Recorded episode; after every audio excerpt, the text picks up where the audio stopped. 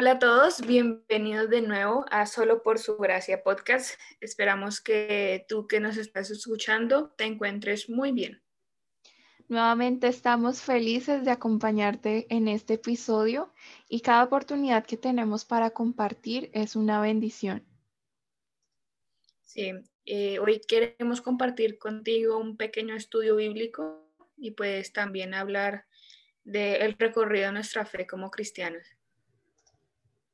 Así es, Gaby. La palabra que hoy queremos, de la cual queremos hablar, por lo menos a mí me hace sentir muy identificada y creo que para muchas personas así es también, porque habla precisamente de esas adversidades o dificultades que se presentan en medio de nuestra vida en la fe. Eh, sí, muchos tenemos altibajos en nuestra fe y esto también lo podemos encontrar en la Biblia. Y hoy queremos eh, analizar Mateo 14, versículo 22 al 32. Eh, aquí relata la prueba de fe de los discípulos y especialmente de Pedro cuando se encontraban en una tormenta y Jesús se les acerca caminando sobre el agua.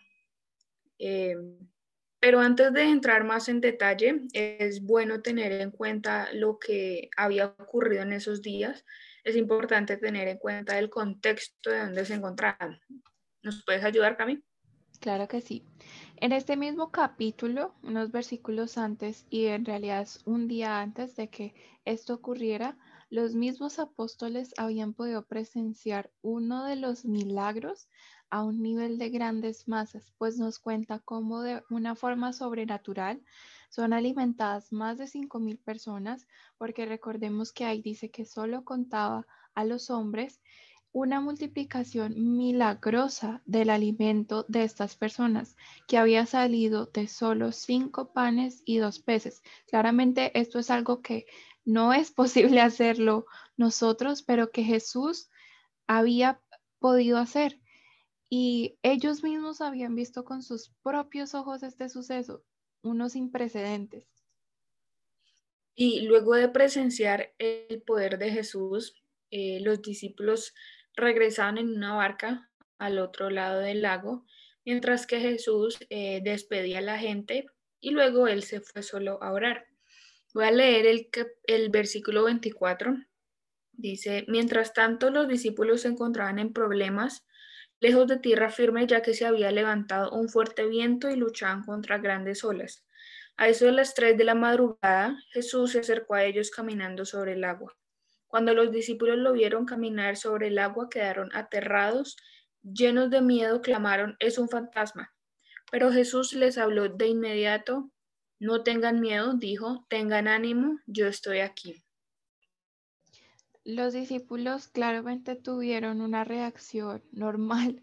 Eh, para nadie, yo creo que para nadie sería normal ver a una persona caminando sobre el agua, pero uno de los puntos que más me llama la atención de esta parte es que ellos estaban presenciando otro momento sobrenatural, pero la afirmación que hace Jesús para mí es muy poderosa. Notemos como él dice, no tengan miedo. Luego dice, tengan ánimo, yo estoy aquí. La relación que existe entre estas afirmaciones es muy poderosa para nosotros como creyentes, como personas también. En medio de una tempestad, Jesús nos dice, no tengas miedo, ten ánimo porque yo estoy contigo. Es lo mismo que nos dice en Isaías 1.3, que dice así, porque yo el Señor soy tu Dios, quien te sostiene tu mano derecha y te dice, no temas, yo te ayudo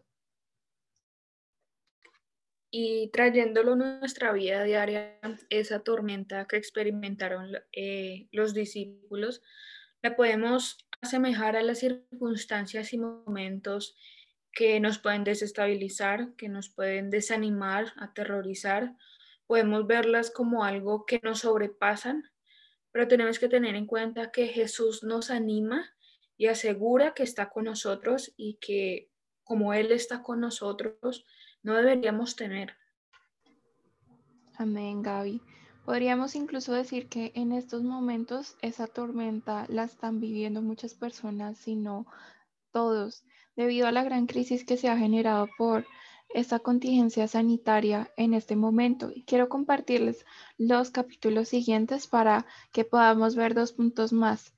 En el versículo 28 dice, entonces Pedro lo llamó, Señor, si realmente eres tú, ordéname que vaya hacia ti caminando sobre el agua. Sí, ven, dijo Jesús. Entonces Pedro se bajó por el costado de la barca y caminó sobre el agua hacia Jesús. Pero cuando vio el fuerte viento y las olas, se aterrorizó y comenzó a hundirse. Sálvame, Señor, gritó. De inmediato Jesús extendió la mano y lo agarró. Tienes tan poca fe, le dijo Jesús, ¿por qué dudaste de mí? Cuando subieron de nuevo a la barca, el viento se detuvo. Pedro aquí empezó con su mirada fija en Jesús pero el problema empezó cuando la empezó a apartar de él. Eh, miren que Pedro se fijó en el viento y en las olas, se concentró más en lo que le rodeaba y empezó a perder su mirada en Jesús. Y es en el momento en que quitó su mirada de Jesús que el temor tomó lugar en su corazón. Y lo mismo sucede con nosotros cuando nos enfocamos más en las circunstancias, en los problemas, en eh, lo que nos rodea y que nos puede abrumar y puede parecer algo que sobrepasa eh, nuestras capacidades. La preocupación y la ansiedad pueden tomar control de nuestro corazón. Es por eso que es necesario mantener nuestra mirada fija en Jesús, porque cuando Pedro mantenía al principio la mirada en Jesús, él podía caminar sobre las aguas. Es necesario eh, estar cerca a Jesús como nosotros para que Él se deshaga de todo miedo y de todo temor y que podamos andar eh, tranquilos. Sí, Él tuvo esa valentía, ese coraje inicial para hacerlo, pero como dijo Gaby, se distrajo, vio lo, vio lo demás como más fuerte y creo que todo en nuestra vida debe ser tener una relación íntima con el Espíritu Santo, una que en la que cada día podamos estar escuchando su palabra, manteniéndonos firmes en la fe, pudiendo crecer más cada día. Y en la misma Biblia nos dice que la fe es por el oír y el oír por la palabra de Dios. También como nos dice Hebreos 11, la fe es la certeza de lo que se espera, la convicción de lo que no se ve esa fe, pero una fe verdadera, no una en la que apenas vamos a caminar por las aguas, lo podemos hacer algunos segundos, pero luego nos hundimos. La fe que crece cada día, porque al estar en este mundo, al estar en este medio podemos desconectarnos, podemos distraernos de la presencia de Dios y lo que sucede es que lentamente nuestra fe puede decaer. Lo último que te queremos compartir es precisamente el último versículo que leímos, el 32, en el que dice que inmediatamente Jesús entra a la barca, el viento se detuvo, la situación cambia. Eso es lo que nos espera con Jesús en la barca, es decir, en nuestras vidas hay paz y hay reposo. Exacto, lo más importante es eso, que con Jesús puedes encontrar un descanso y una tranquilidad que nada ni nadie más te lo puede asegurar. Es en momentos de prueba y preocupaciones donde debes estar aferrado a Jesús y permitir que Él te acompañe en esa circunstancia que puedes estar viviendo. Estoy totalmente de acuerdo y es algo que, que hemos podido vivir también. Esperamos que este mensaje haya sido de bendición, que sigamos buscando a Jesús, siendo apasionados por Él y nos vemos en una próxima ocasión. Ten una buena semana y nos vemos pronto.